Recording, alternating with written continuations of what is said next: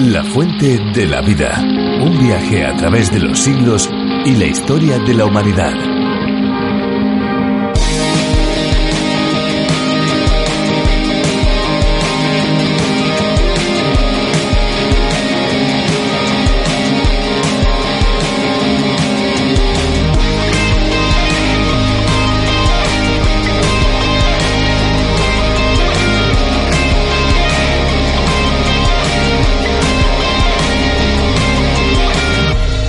Cuando hablamos de los aviones solemos pensar en sus dos maniobras fundamentales, despegar y aterrizar.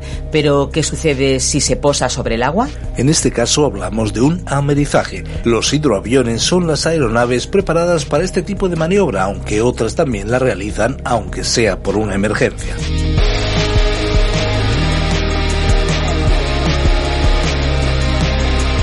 Hola, ¿qué tal amigos? Después de la curiosidad que han escuchado, es el momento de saludarles y darles la bienvenida a nuestro tiempo de radio. Esto es La Fuente de la Vida y les habla Esperanza Suárez. Yo también les saludo un día más, les habla Fernando Díaz Sarmiento. Ya estamos listos para pasar los próximos minutos junto a todos los que, como usted, se sube a este tren radiofónico de lunes a viernes. La Fuente de la Vida lleva a los oyentes a un viaje fascinante por el libro de los libros y por cada una de sus estaciones. Hablamos de la Biblia. Antes de meternos de lleno en el espacio de hoy, vamos a hacer un poquito de historia, más que nada para que ustedes sepan cómo nace este espacio. Desde 1967, John Vernon McGee comenzó a transmitir desde las ondas el espacio a través de la Biblia. Lo hizo de una manera sistemática, comenzando desde Génesis y hasta Apocalipsis. Fue en 1969, durante una visita a la emisora de Radio Transmundial en la caribeña isla de Bonaire, cuando Magui se dio cuenta por primera vez del increíble poder y alcance que la radio tenía para poder enseñar la Biblia al resto del mundo. Y así, un 2 de julio de 1973 comenzó el primer programa en español con la voz de Samuel Montoya. Mucho ha llovido desde entonces. Aquí en España, el espacio de John Vernon McGee se le bautizó con el nombre de La Fuente de la Vida, cuyas dos primeras ediciones fueron producidas por Mecoban, que es el Departamento de Medios de Comunicación de Evangelismo en Acción. La traducción, contextualización y la mayor parte de la locución fue realizada por Virgilio Bagnoni, siendo Benjamín Martín quien finalizó la serie con su participación en la locución. Ahora les traemos esta edición de La Fuente de la Vida desde Radio Encuentro, Radio Cadena de Vida. Es importante conocer la historia de este espacio porque nos sitúa y nos ayuda a familiarizarnos con los componentes del equipo.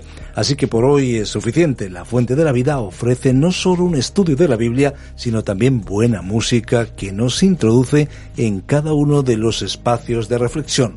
Hoy hemos seleccionado para todos nuestros amigos una canción que esperamos, Esperanza, que les guste y que llegue al corazón de todos nuestros oyentes. Pues sí, eso es desde luego nuestro deseo. Así que sin más dilación, vamos a escuchar esta canción. Nosotros, amigos, al finalizar este espacio volveremos con todos ustedes para darles las vías de comunicación con la fuente de la vida. Así que estén muy, muy atentos en los próximos minutos. Y ahora ya, que entre la música.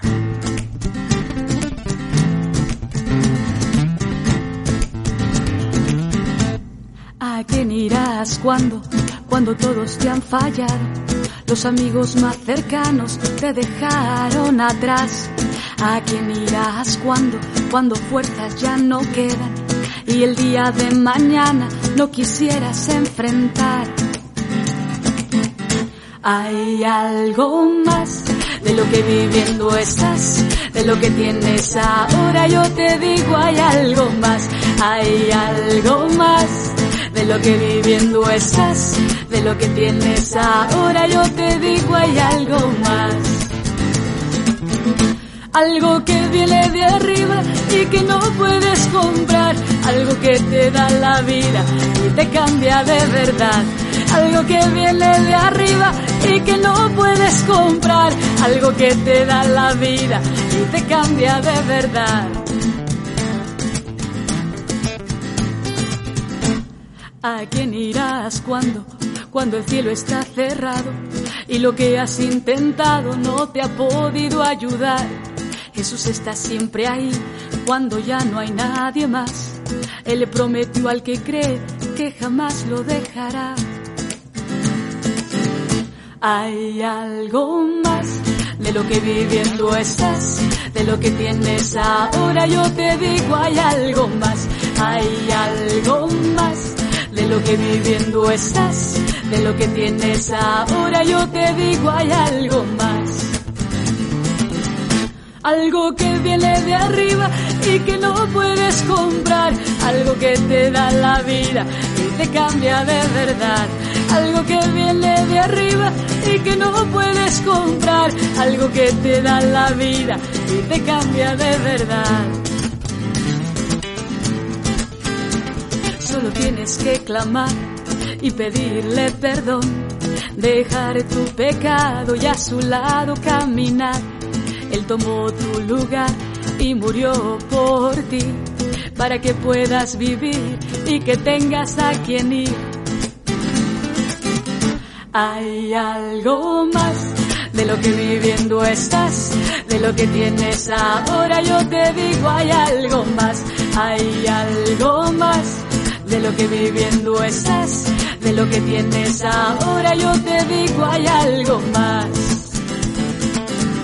Algo que viene de arriba y que no puedes comprar, algo que te da la vida y te cambia de verdad, algo que viene de arriba y que no puedes comprar, algo que te da la vida y te cambia de verdad, y te cambia de verdad, y te cambia de verdad. Es curioso cómo los seres humanos solemos cometer una y otra vez los mismos errores. Es como si nos costara trabajo aprender de lo que hemos hecho en el pasado. Nuestra mente hace una especie de borrón general de las experiencias que hemos tenido y volvemos a tropezar en las mismas piedras. Así precisamente ocurrió con el pueblo de Israel después de ocupar el territorio que Dios les había prometido. Como ya habían hecho sus antepasados, volvieron una y otra vez a desobedecer y a traicionar a Dios pese a todo lo que el Creador había hecho por ellos. Una y otra vez incumplieron la ley y en consecuencia, una y otra vez se metieron en unos líos tremendos. Pero Dios está lleno de misericordia y nunca abandona a aquellos que le pertenecen. Nos vamos hoy a los capítulos 3 y 4 del libro de jueces a conocer algunos de esos acontecimientos que dejan en evidencia lo imperfectos que somos y también cómo Dios nos ve con ojos de misericordia. Pues vamos allá a la reflexión de hoy. La fuente de la vida. Hoy estudiaremos el libro de los jueces desde el capítulo 3, versículo 1, hasta el capítulo 4, versículo 5. Continuando nuestro estudio en el libro de los jueces, nos corresponde hoy el capítulo 3 que trata los siguientes temas. La primera y la segunda apostasía. Dios liberó a Israel de la servidumbre por medio de los jueces Otoniel, Ahod y Samgar. Los israelitas realizaron matrimonios mixtos con los cananeos, eteos, amorreos, fereceos, heveos y jebuseos, entre los cuales vivían. Israel actuó mal, olvidándose de Dios y sirvió a los dioses Baales. Entonces Dios les entregó a una vida de esclavitud. Otoniel, el primer juez, fue nombrado para liberarles. Su única cualidad fue ser sobrino de Caleb, y que se había casado con Axa, la hija de Caleb. Ahod, el segundo juez, libertó a Israel de la esclavitud de Eglón, rey de Moab. Su cualidad fue la de ser zurdo, lo cual le permitió lograr la entrada a la presencia del rey de Eglón sin que su daga escondida fuese descubierta. Samgar fue el tercer juez. Era experto en utilizar la aguijada de bueyes, o sea, una vara larga con punta de hierro que los boyeros usaban para estimular o aguijonear a los bueyes y Samgar la usó como arma de guerra contra los filisteos y libertó a Israel. Ahora, todos los jueces tenían algún defecto, alguna característica particular o impedimento que Dios usó. Por ello, los jueces revelaron que Dios podía usar a cualquier hombre que estuviera dispuesto a ser utilizado por él. Vamos a leer los primeros tres versículos de este capítulo 3 de jueces que nos explican cómo la idolatría de Israel les condujo a la servidumbre. Estos son los pueblos que dejó el Señor para probar con ellos a todos los que en Israel no habían conocido todas las guerras de Canaán. Solamente para que el linaje de los hijos de Israel aprendiera cómo hacer la guerra y lo enseñara a quienes aún no la habían conocido. Los cinco príncipes de los filisteos, todos los cananeos, los sidonios y los heveos que habitaban en el monte Líbano, desde el monte Baal Hermón hasta llegar a Amat.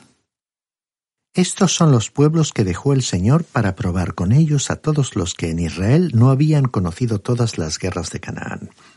Solamente para que el linaje de los hijos de Israel aprendiera cómo hacer la guerra y lo enseñara a quienes antes no la habían conocido.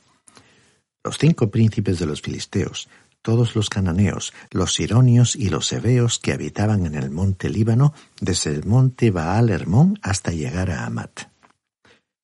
Vemos aquí que los israelitas habían concertado matrimonios con los cananeos, con los eteos, los amorreos, los fereceos, heveos y jebuseos. Se casaron con personas de todas las tribus de esa tierra, a pesar de que Dios se lo había prohibido expresamente. Ahora, los cinco príncipes de los filisteos y las otras tribus mencionadas aquí en este pasaje eran enemigos de los israelitas. Al continuar nuestro estudio por el Antiguo Testamento, estos enemigos aparecerán repetidas veces, y ciertamente fueron una aflicción constante para la nación de Israel. Pasemos ahora al versículo 5 y leamos hasta el versículo 7 de este capítulo 3 de jueces. Así los hijos de Israel comenzaron a habitar entre los cananeos, eteos, amorreos, fereceos, heveos y jebuseos. Y tomaron a sus hijas por mujeres, y dieron sus hijas a los hijos de ellos, y sirvieron a sus dioses. Hicieron pues los hijos de Israel lo malo ante los ojos del Señor su Dios, se olvidaron de él y sirvieron a los Baales y a las imágenes de Asera. En lugar de expulsar a los cananeos de la tierra, vemos que Israel la compartió con ellos, en vez de mantener sus propias creencias y su adoración al Dios verdadero, se casaron con los cananeos y adoptaron sus creencias religiosas. Es decir, que los hijos de Israel cayeron en un período de apostasía. Ahora veamos lo que nos dice aquí el versículo 8. Por eso la ira del Señor se encendió contra ellos y los entregó en manos de Cusán Rizataim, rey de Mesopotamia, al cual sirvieron durante ocho años. La idolatría de Israel trajo como resultado el castigo. Dios los entregó a la esclavitud por ocho años y fueron oprimidos hasta el punto que tuvieron que clamar al Señor por ayuda. Observemos lo que dice aquí el versículo nueve de este capítulo tres de jueces que nos presenta a Otoniel, el primer juez. Entonces clamaron los hijos de Israel al Señor, y el Señor levantó un libertador a los hijos de Israel y los libró. Esto es, a Otoniel, hijo de Cenaz, hermano menor de Caleb. Cuando los hijos de Israel clamaron al Señor por liberación, Dios levantó a Otoniel para ser el primer juez. Continuemos leyendo los versículos 10 y 11 de este capítulo 3 de jueces. El Espíritu del Señor vino sobre Otoniel, quien judúo a Israel, y salió a la batalla. El Señor entregó en sus manos a Cusán Risataim, rey de Siria, y le dio la victoria sobre Cusán Risataim. Y hubo paz en la tierra durante cuarenta años. Y murió Otoniel, hijo de Cenaz. Otoniel fue el primero y uno de los mejores jueces. No fue objeto de ninguna crítica. Salvó a su pueblo de la opresión de Cusán Risataim. Lo único que cabe destacar es que en sí mismo no era competente para ese cargo no se convirtió en líder de Israel por su capacidad sobresaliente, sino debido a que era sobrino de Caleb y además se había casado con Axa, la hija de Caleb. Sin embargo, Dios le usó, y es asombroso, estimado oyente, ver el tipo de personas que Dios usa. Tal vez esa es la razón por la cual Él puede usarnos a usted y a mí. Por lo tanto, este libro de los jueces debe animarnos. Ahora, todos los jueces fueron hombres insignificantes. No hubo ningún hombre importante entre ellos. Estos hombres fueron usados por Dios a causa de que eran, bueno, tenemos que decirlo, eran algo extraños. Su misma peculiaridad hizo posible que Dios les usara. La biografía de Otoniel nos dice que era hijo de Cenaz, hermano de Caleb. Se nos dice que el Espíritu del Señor vino sobre él y liberó a los israelitas de la opresión y murió. En muy pocos versículos tenemos relatada la vida y la muerte de este hombre. Había una misión destinada para él, pero no hubo ningún encanto atractivo ni nada espectacular relacionado con su vida. Y la mayoría de las biografías son así como esta. Y creemos que muchas lápidas en las tumbas expresan esa brevedad de los datos mínimos que se pueden ofrecer en una biografía como esta. Y así fue la historia de Otoniel. Otoniel fue un hombre común y corriente, pero Dios vino sobre su vida y la hizo ilustre, sobresaliente, una vida que valió la pena vivir. Y estimado oyente, Dios también puede tocar nuestras vidas comunes y corrientes y hacer que sean dignas de mención. Consideremos ahora a Ahod, el segundo juez. Leamos el versículo 12 de este capítulo 3 de jueces. Volvieron los hijos de Israel a hacer lo malo ante los ojos del Señor, por lo cual el Señor fortaleció a Eglón, rey de Moab, contra Israel, porque había hecho lo malo ante los ojos del Señor. Así se puso en marcha el ciclo de la historia de Israel. Los israelitas sirvieron a Dios y luego volvieron las espaldas a Dios e hicieron lo malo delante de él. Ahora leamos el versículo 13. El rey de Moab juntó consigo a los hijos de Amón y de Amalek, vino e hirió a Israel y tomó la ciudad de las palmeras. Cuando los israelitas iban en dirección opuesta a la voluntad de Dios, Él los entregaba a la servidumbre. Y luego, ¿qué les sucedió? Leamos los versículos 14 y 15 del capítulo 3 de jueces. Entonces sirvieron dieciocho años los hijos de Israel a Eglón, rey de los moabitas. Clamaron los hijos de Israel al Señor, y el Señor les levantó un libertador, a Ahod, hijo de Gera, benjaminita, el cual era zurdo. Un día los hijos de Israel enviaron con él un presente a Eglón, rey de Moab. Continuando con el ciclo histórico, el Señor levantó a otro libertador. ¿Quién fue? Fue Ahod, hijo de Gera, de la tribu de Benjamín. La única ventaja que tuvo fue que era un hombre zurdo. Continuemos leyendo los versículos 16 al 23 de este capítulo 3 de jueces. Pero Ahod se había hecho un puñal de dos filos como de medio metro de largo y se lo ciñó del lado derecho debajo de sus vestidos. Entregó el presente a Eglón, rey de Moab, quien era un hombre muy grueso. Luego que hubo entregado el presente, Ahod despidió a la gente que lo había acompañado, pero al llegar a los ídolos que están en Gilgal, regresó y dijo a Eglón, Rey, una palabra secreta tengo que decirte. El rey entonces dijo, Calla, y mandó que salieran de delante de él todos los que allí se encontraban. Y estando él sentado solo en su sala de verano, se le acercó a Od y le dijo, Tengo una palabra de Dios para ti. Eglón se levantó de la silla. Entonces alargó a Od su mano izquierda, tomó el puñal de su lado derecho y se lo metió por el vientre de tal manera que la empuñadura entró también tras la hoja y la gordura de Eglón cubrió la hoja, pues Ahod no sacó el puñal de su vientre, y se derramó el excremento. Ahod salió al corredor, cerró tras sí las puertas de la sala y las aseguró con el cerrojo. Lo que tuvo lugar aquí fue algo muy brutal. El acto que realizó Ahod no tuvo nada de heroico ni de romántico. Su nombre significa pelo rojo. Llevó un regalo a Eglón, rey de Moab. Hizo una daga de dos filos y la escondió debajo de sus vestidos a su lado derecho. Como era zurdo, tendría que alargar la mano a su lado derecho para sacar la daga. En aquel entonces casi todo el mundo usaba la mano derecha y les revisaban el lado izquierdo para ver si llevaban arma o no. Entonces la policía secreta del rey le buscó el arma a Ot en el lado opuesto al que debía haber buscado. Él consiguió entrar para traer un regalo que quizás era el tributo. Ahora, Aglón era un rey grande y grueso. Después de que Od le hubo dado el regalo, aparentó tener un secreto que revelarle. Un hecho sangriento estaba por ocurrir. El rey entonces hizo salir de la sala a todos menos a Aod. Creía que iba a escuchar un mensaje muy secreto. Pero en el momento oportuno Aod sacó su daga y se la clavó al rey. Entonces Aod cerró las puertas y salió. En realidad, Aod no fue cobarde requirió valor hacer lo que él hizo. Habría sido difícil para un hombre que estaba acostumbrado a usar la mano derecha lograr entrada con una daga a la presencia del rey. Ahora leamos los versículos 24 y 25 de este capítulo 3 de jueces. Cuando ya había salido vinieron los siervos del rey, quienes al ver las puertas de la sala cerrada dijeron, Sin duda él cubre sus pies en la sala de verano. Tras mucho esperar y confusos porque el rey no abría las puertas de la sala, tomaron la llave, abrieron y encontraron a su señor caído en tierra, muerto. Los siervos de Eglón, rey de Moab, esperaban fuera. Vieron que las puertas de la sala de audiencias estaban cerradas y creyeron que el rey estaba dormido, y no querían molestarle. Seguían creyendo que se iba a despertar, pero esperaron tanto tiempo que hasta les dio vergüenza. Entonces, ¿qué sucedió?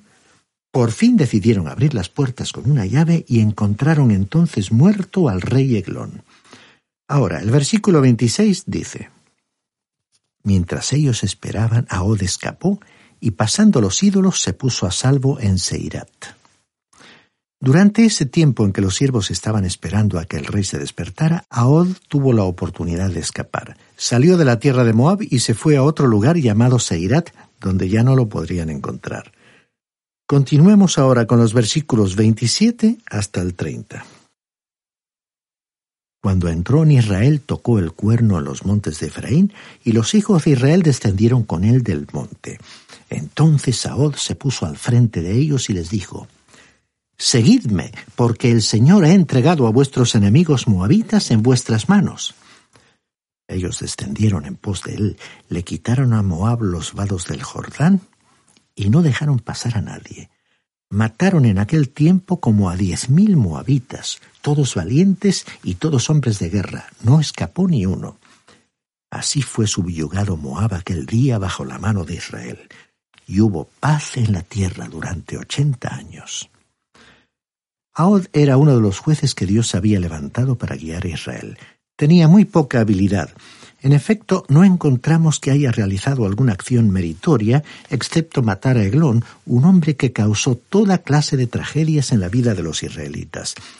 Ahod fue el instrumento que Dios usó para libertar a Israel. Su acto de matar a Eglón logró su fin. Dios permitió así que miles de vidas fueran salvadas por lo que hizo Ahod. Ahora muchos dirán, bueno, nuestra civilización no permitiría que sucediera algo así como esto. Sin embargo, estimado oyente, no estamos seguros de poder decir esto, porque recuerde usted la caída de la bomba atómica sobre el Japón, la cual mató a millares de hombres, mujeres y niños. ¿Y qué de las guerras que ha habido desde entonces y tienen lugar en la actualidad? La guerra es algo terrible. La muerte de Eglón liberó a Israel y salvó las vidas de multitudes. Como en los tiempos de los jueces, Dios aún utiliza a personas comunes y corrientes que desean ser usadas para lograr los propósitos divinos. Estimado oyente, Dios puede utilizarle a usted si usted así lo desea y lo permite. Leamos ahora el versículo 31 de este capítulo 3 de jueces para considerar a Samgar el tercer juez. Después de él vino Samgar, hijo de Anat, el cual mató a seiscientos hombres de los filisteos con una aguijada de bueyes. Él también salvó a Israel. En este caso, lo notable no fue precisamente el hombre, sino el método utilizado. Él usó una aguijada de las que se usan para aguijonear a los bueyes, que era un instrumento muy tosco. Los israelitas no disponían de armas de hierro, así que utilizaron lo que tenían. Aún esta arma rudimentaria, puesta en las manos adecuadas, pudo ser dedicada a Dios. Recordemos que Dios usó la vara de Moisés, y Dios también utilizó la piedra de la onda de David. En el Nuevo Testamento, en los Evangelios, todo lo que un joven tenía eran cinco panes y algunos peces, y en el libro de los Hechos veremos que todo lo que una mujer llamada Dorcas tenía fue una aguja e hilo. Todos aquellos instrumentos sencillos de la vida diaria fueron ofrecidos a Dios para que Él hiciera uso de ellos. Estimado oyente, cualquier cosa que usted tenga, si usted la coloca en las manos divinas, Él la utilizará. No olvidemos a estos jueces mencionados en este capítulo. Y así concluimos nuestro estudio de este capítulo 3 del libro de jueces. Llegamos ahora a jueces capítulo 4, versículos 1 al 5. El tema de este capítulo se refiere a la tercera apostasía de los israelitas. En este caso, Dios liberó a Israel de la opresión por medio de Débora y Barak. Leamos los primeros tres versículos de este capítulo 4 de jueces, donde comienza la historia de Débora y Barak. Después de la muerte de Ahod, los hijos de Israel volvieron a hacer lo malo ante los ojos del Señor. Así que el Señor los entregó en manos de Jabín, rey de Canaán, quien reinaba en Azor. El capitán de su ejército se llamaba Sísara y vivía en Jaroset Goim. Entonces los hijos de Israel clamaron al Señor porque Jabín tenía novecientos carros de hierro y había oprimido con crueldad a los hijos de Israel por veinte años. Después de la muerte de Ahod, Israel cayó nuevamente en la idolatría y comenzó un nuevo período de opresión. El Señor entregó a Israel en manos de Jabín, rey de Canaán. Sísara, capitán del ejército de Jabín, tenía novecientos carros de hierro. Ahora, estos carros infundieron temor entre los israelitas que todavía no disponían de ese tipo de armamento. Y por veinte años Javín oprimió a Israel. Ahora, los versículos cuatro y cinco de este capítulo cuatro de jueces dicen Gobernaba en aquel tiempo a Israel una mujer, Débora, profetisa, mujer de Lapidot, la cual acostumbraba sentarse bajo una palmera, conocida como la palmera de Débora, entre Ramá y Betel en los montes de Efraín, y los hijos de Israel acudían a ella en busca de justicia. Se describe aquí a Débora como profetisa y jueza. También se nos dice que fue esposa de Lapidot. Ella sí fue una mujer extraordinaria levantada por Dios para juzgar a Israel durante un tiempo de opresión y desesperación. Ella impulsó a Israel a luchar. Interrumpimos aquí el relato hasta nuestro próximo programa. Al finalizar, queremos destacar la fidelidad y el cuidado de Dios para los seres humanos cuando éstos reconocen su triste condición, sus errores, sus pecados y su rebelión y se vuelven a Él rogándole que intervenga. El caso es que cuando se le llama, Él viene y llega en el momento en que Él lo considere oportuno.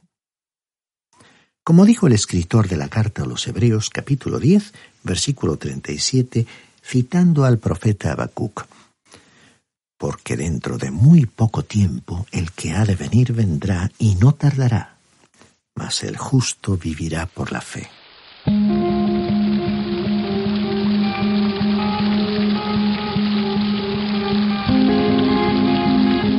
Esta sintonía que estaré escuchando de fondo nos está avisando de manera educada que ya tenemos que ir finalizando, porque nuestro tiempo prácticamente se ha agotado. Nuestro deseo es que hayan disfrutado y por supuesto que hayan aprendido algo nuevo hoy. Si así ha sido, estamos seguros que volverán a estar con nosotros en nuestro próximo programa.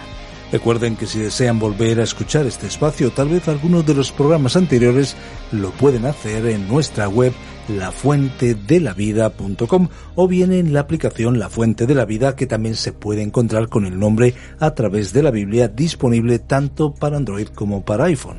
Agradecemos profundamente a todos aquellos que nos dejan sus mensajes en nuestro número de WhatsApp. Son de mucho ánimo y de mucho estímulo para nosotros. Tomen nota del número 601 20 32 65. 601 20 32 65. Recuerden que si llaman desde fuera de España deben pulsar el prefijo más 34. Bueno, y si lo que prefieren es enviarnos un correo electrónico, lo pueden hacer. Nuestra dirección es info arroba radioencuentro.net. También para aquellos que estuvieran interesados en nuestra dirección postal, tomen nota. Radio Encuentro, apartado postal 24081 código postal 28080 de Madrid. Puede enviar sus cartas a esta dirección y no se olviden que si desean obtener el USB con todos los programas de la Fuente de la Vida, las notas y bosquejos incluidos, pueden solicitarlo en nuestro teléfono 91 422 05 24 con el prefijo más 34 desde fuera de España y también pueden comunicarse con un WhatsApp al 601 203 265. Llámenos y le informaremos. Y ahora sí, ahora ya es el momento de decirles adiós y lo hacemos como es habitual con esa frase lema que caracteriza nuestro espacio La Fuente de la Vida y es que mucho más que un lema es una verdadera promesa al alcance de todo aquel que tenga sed. Hay una fuente de agua viva que nunca se agota. Beba de ella.